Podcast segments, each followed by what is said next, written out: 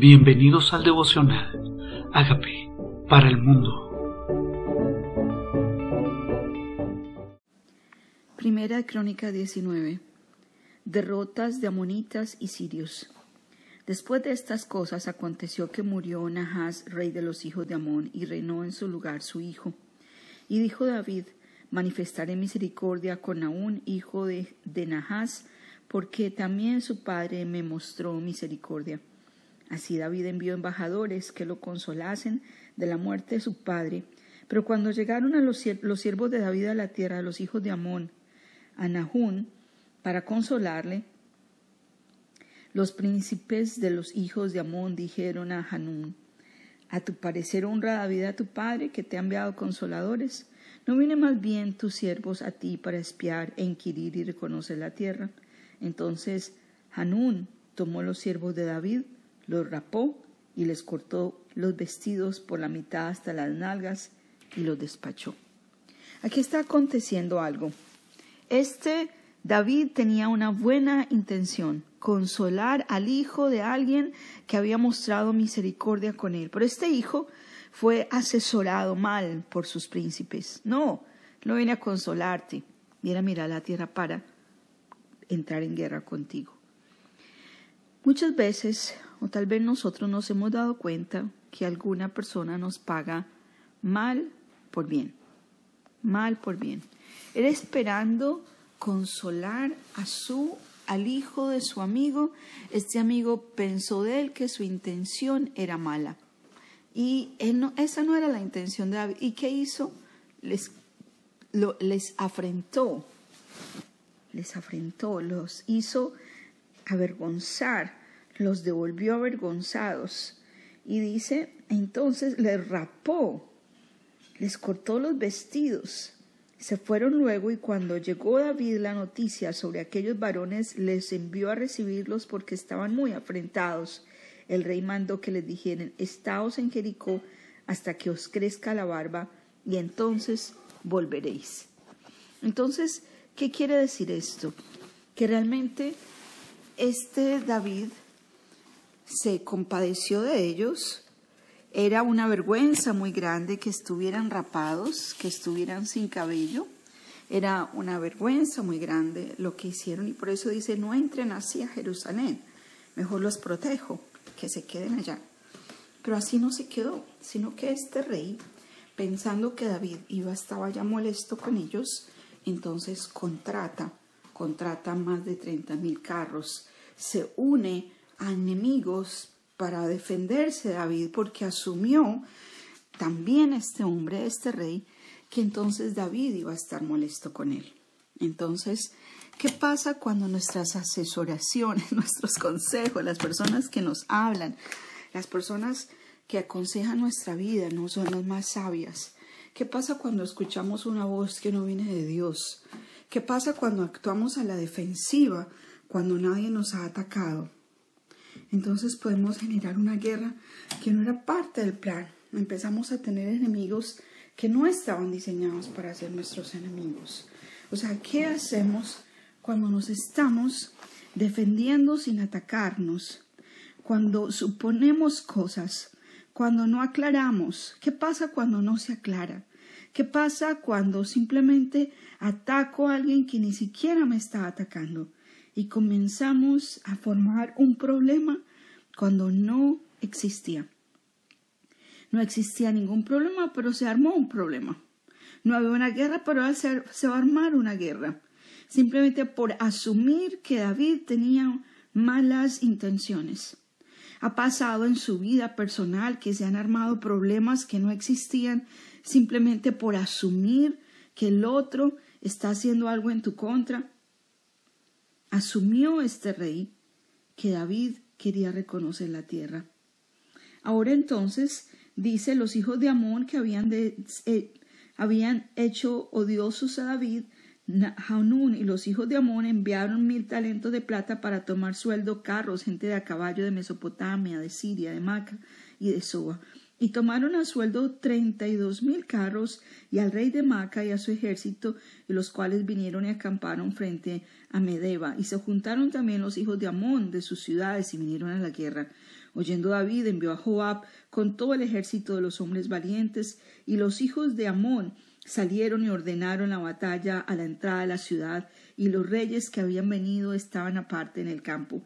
Y viendo Joab que el ataque contra él había sido dispuesto por el frente y por la retaguardia, escogió de los más aventajados que había en Israel, y con ellos ordenó su ejército contra los sirios. Puso luego el resto de la gente en mano de Abisaí, su hermano, y los ordenó en batalla contra los amonitas. Y dijo, Si los sirios fueren más fuertes que yo, tú me ayudarás. Y si los amonitas fueron más fuertes que tú, tú me ayudarás. Y aquí está la estrategia de David. ¿Qué pasa cuando dos hermanos, cuando dos amigos se van a la guerra? En lo que soy débil, ayúdame tú. En lo que yo soy fuerte, te puedo ayudar. Si el enemigo te está venciendo, cuenta conmigo. Eran la misma nación, el mismo pueblo, enfrentando la misma batalla, simplemente en diferentes esquinas de la batalla, uno al frente, otro la retaguardia. Eso es lo que deberíamos estar haciendo en oración unos por otros. Tú oras por mí, yo oro por ti. Hay enemigos que han acampado alrededor nuestro. Hay personas que se han levantado contra nosotros. Necesitamos una estrategia y esta estrategia es primero estar unidos. Estar unidos. Nos apoyamos unos a otros. En lo que yo soy débil, ayúdame. En lo que soy fuerte, te ayudo. Esfuérzate, dice David. Y esta es la promesa de Dios para nosotros hoy. Esfuérzate y esforcémonos por nuestro pueblo y por las ciudades de nuestro Dios, y haga Jehová lo que bien le parezca. Esfuérzate y esforcémonos. Y el Señor es el que da el resultado. Nosotros sabemos que de Dios es que depende la victoria. Nosotros sabemos que de Dios es que vienen las bendiciones. Pero tenemos que salir a la batalla. Esfuérzate esforcémonos. ¿Por qué? Por lo que Dios nos ha dado. Por nuestro pueblo, por nuestras familias, por nuestros seres queridos. Luchemos en oración. Y Dios, que Dios haga su voluntad. Que haga Jehová lo que bien le parezca. Te sientes rodeado. Dios no dice que te amedrentes y te quedes encerrado en tu casa. Sal a la batalla. Esfuérzate. Enfrenta a tu enemigo. Busca una estrategia sabiendo que es Dios quien al final decide qué pasa. Entonces se acercó Joab y el pueblo que tenía consigo para pelear contra los sirios, mas ellos huyeron delante de él. Y los hijos de Amón, viendo que los sirios habían huido, huyeron también delante de Abisaí su hermano, y entraron en la ciudad. Entonces Joab volvió a Jerusalén. Viendo los sirios que habían caído delante de Israel, enviaron embajadores y trajeron a los sirios que estaban al otro lado del Éufrates, cuyo capitán era Sofac, general del ejército de Hadadezer. Luego que fue dado aviso a David, reunió a todo Israel y cruzando el Jordán vino a ellos y ordenó batalla contra ellos. Y cuando David hubo ordenado su tropa contra ellos, pelearon contra él los sirios. Mas el pueblo sirio huyó delante de Israel, y mató David de los sirios a siete mil hombres de los carros y cuarenta mil hombres de a pie. Asimismo mató a Sofac, general del ejército. Y viendo los siervos de Hadadezer que habían caído delante de Israel, concertaron paz con David y fueron sus siervos, y el pueblo sirio nunca más quiso ayudar a los hijos de Amón. Claro, los hijos de Amón llamaron a los sirios para pelear juntos contra Israel. Ese era el plan. Tenemos un enemigo en común, ven pelemos contra él. Pero Dios hacía que estos enemigos huyeran delante de ellos. Y David los derrotó. Dios hace que el enemigo huya, dice Deuteronomio 18. Dice, acontecerá que si oyeres la voz de tu Dios, tus enemigos vendrán por un camino y saldrán por siete caminos. O sea, saldrán, huirán, David tenía una estrategia. Pero ¿qué decidió el rey de Siria? Que nunca más se aliaría con los de Moab para hacerle frente a Israel. Los sirios se convirtieron en siervos. El enemigo se convirtió en siervo. El enemigo oyó. Dice, viendo los siervos de de ser que habían caído delante de Israel, concertaron paz con David. ¿Acaso Dios no dice en su palabra que cuando los, los caminos del hombre son agradables delante de él, aun a sus enemigos hace estar en paz con él? Aun a nuestros enemigos, él hace estar en paz con nosotros.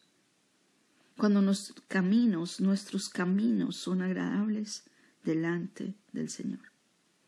¿Quién pelea tus batallas? ¿Qué tal si nosotros salimos, somos diligentes, buscamos, tocamos, llamamos, sabiendo que Él es el que hace que se abra la puerta, Dios es el que hace que nos respondan, Dios es el que hace posible las cosas. Dios nos manda a salir, a crear estrategias, sabiendo que es la bendición de Él la que nosotros necesitamos para enfrentar nuestras batallas. ¿Cuáles son tus batallas de hoy? Son batallas contra tu manera de pensar, son batallas contra lo que opera en la vida de los demás, es batalla contra el mundo espiritual, es batalla contra enfermedades, es batalla contra el temor. ¿Contra qué es la batalla? Él hace que ese enemigo huya, se sujete a ti. Aún los demonios se nos sujetan, le decían a Jesús. Sí, el enemigo se somete debajo de nuestros pies. En el nombre de Jesús, el poder del enemigo, las alianzas que ha hecho el enemigo, lo que ha concertado en tu contra caerá. Hoy declaramos que ninguna arma forjada en contra de sus hijos prosperará. Hoy declaramos que aunque el enemigo se haya aliado con otros en contra nuestra, si Dios pelea nuestras batallas, nuestros enemigos se nos sujetan y Él pone nuestros enemigos bajo nuestro estrado. Jesús fue el que venció al maligno en la cruz venció todo principado, todo potestad, y los exhibió públicamente, triunfando sobre ellos en la cruz. Nosotros ya tenemos un guerrero que venció por nosotros, y es en el nombre de Él, en el nombre de Jesús, que podemos decir que el enemigo no tiene más permiso ni poder de acercársenos. Se somete en el nombre de Jesús toda potestad, todo dominio, todo principado, porque Él venció en la cruz por nosotros. Y el enemigo ya no se alía en contra nuestra con nadie, porque el Señor es el que pelea las batallas por nosotros. Esfuérzate, esforcémonos por nuestro pueblo, por nuestras casas, por nuestros negocios, por nuestro llamado, por la ciudad de nuestro Dios, y que haga el Señor lo que bien le parezca. Aquí estamos, dispuestos a hacer tu voluntad, Señor. Señor, aquí está nuestro corazón. Queremos serte agradables. Queremos que pelee nuestras batallas. Eres tú quien hace que el enemigo huya delante de nosotros. Nos presentamos delante de ti. Reconocemos que somos y le reconozco que soy pecador. Pero tú moriste en la cruz por mi vida. Yo te invito como mi Señor y como mi Salvador. Te pido que hagas de mí la persona sana y libre que tú quieres que yo sea.